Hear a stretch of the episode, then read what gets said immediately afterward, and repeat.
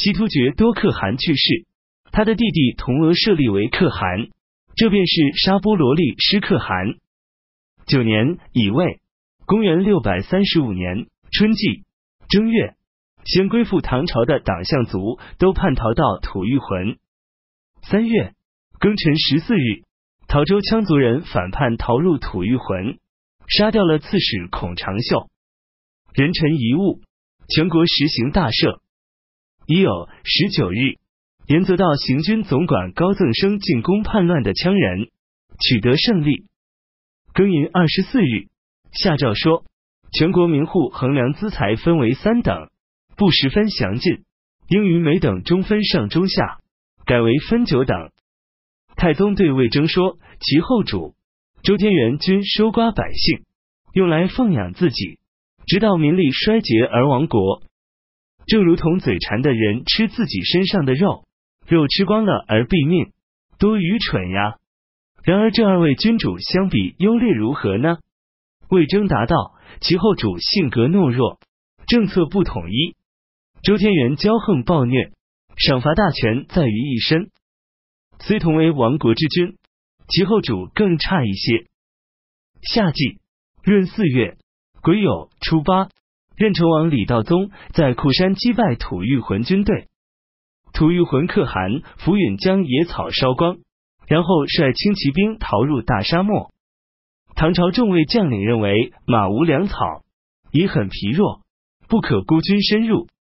侯君集说不然，从前段志玄军队还朝，才到善州，吐谷浑士兵已到了城下，因当时吐谷浑还较强大。众人还为他们效力。如今敌军一次战败之后，鼠逃鸟散，厚望的哨兵也已撤离，君臣离散，父子难以相见，攻取他们比拾芥草还容易。此时不乘胜追击，以后必定后悔。李靖听从他的意见，将所率军队分作两路，李靖与薛万军、李大亮为北路军。侯君集与任城王李道宗为南路军。戊子二十三日，李靖手下将领薛孤儿在曼头山大败吐谷浑，将其著名首领斩首，获大批牲畜，以充军队食物。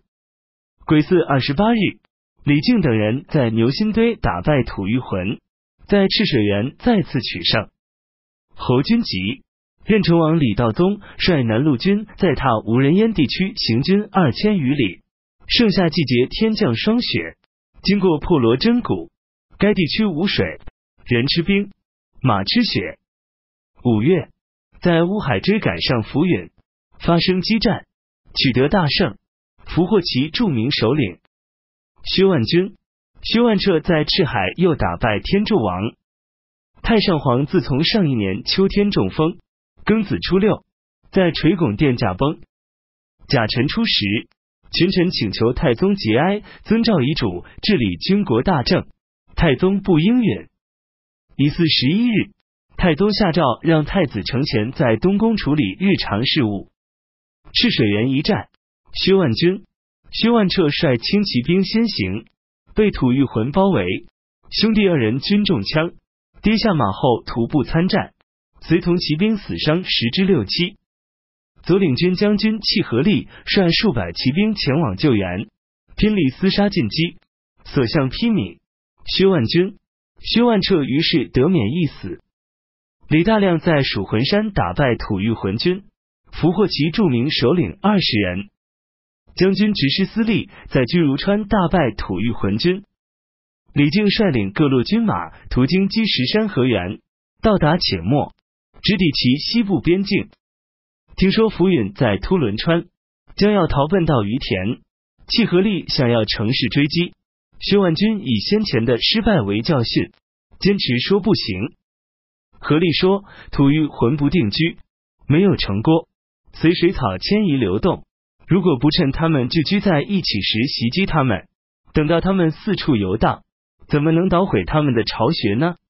于是亲自挑选骁勇骑兵一千多人，直逼近突伦川。万军率部随后。沙漠中缺水，将士们抽饮马血。唐朝军队攻破浮允牙帐，杀掉几千名吐谷浑兵，获牲畜二十多万。浮允只身脱逃，唐军俘获其妻子儿女。侯君集等穿越星宿川，到了白海，重与李靖的部队会师。大宁王慕容顺是隋炀帝的外甥，福允的嫡生子，在隋朝侍奉皇帝，很长时间不能回土御魂。福允立另一个儿子为太子。慕容顺回到吐谷浑后，常常闷闷不乐。正赶上李靖攻破他的国家，国人踌躇不安，都怨恨天柱王。慕容顺便顺应民心，杀掉天柱王，举国请求投诚。浮允率一千多骑兵逃到沙漠中，十多天的时间，余众散逃殆尽。浮允被身边人杀死。吐谷浑人拥立慕容顺为可汗。壬子十八日，李靖上奏说以平安吐谷浑。乙卯二十一日，太宗下诏恢复吐浑国，任命慕容顺为西平郡王，故吕乌干豆可汗。太宗考虑到他不能降服其民众，仍令李大亮率精兵数千人为其后援力量。六月己丑二十五日，群臣再次请求太宗上朝听政，太宗应允。所系事务仍委托太子处理，太子颇能裁断政务。此后，太宗每次出外巡幸，便令太子留守监国。秋季七月庚子初七，严泽道行军副总管刘德敏进攻反叛的羌族，取得大胜。丁巳二十四日，太宗下诏，太上皇的陵墓依照汉高祖长陵的规模，勿存隆厚之意。建陵的期限太紧迫，不能如期完成。秘书监于世南上奏书认为，圣人薄葬其亲属，并非是不孝，而是深思熟虑。因为厚葬事足以成为亲人的拖累，所以圣人不为。过去汉朝张世之曾说过，在陵墓中藏有金玉，即使铸铜铁封住南山，还是有空隙。刘向说：“死者没有生命的极限，而国家有兴废。”张世之所讲的是长远打算，他们讲的深刻，的确合乎道理。陛下圣德超过唐尧、虞舜二帝，而后葬亲人却效法秦汉的帝王。我认为陛下不当如此。虽然不再藏金埋玉，后代的人一见丘垄如此高大，怎么知道没有金玉呢？而且如今陛下扶丧依照汉文帝三十七天脱下丧服，但是丘垄制度唯独依照汉高祖的长陵，恐怕不大合适。希望陛下能够依照《白虎通义》一书，为太上皇建造三仞高的陵墓，所用器物制度一律节省简化，将这些刻石碑立于陵旁。此外，令书写一通，藏在宗庙内，用作后代子孙永久效法。上书奏上后没有回文，于是南再次上书，认为汉代帝王即位后即营造山陵，有的营建时间达五十多年，如今几个月之内要得到几十年的功效，恐怕人力难以做得到。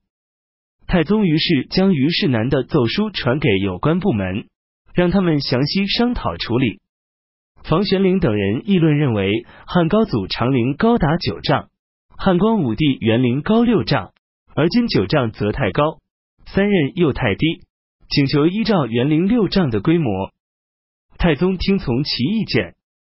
辛亥十八日，太宗下诏：建国之初，一切制度都是草创阶段，宗庙制度不完备。如今要将太上皇的神主迁入宗庙，应当让礼仪官们详加益处。建议大大夫朱子奢请求立三朝三暮，而空下始祖之神位。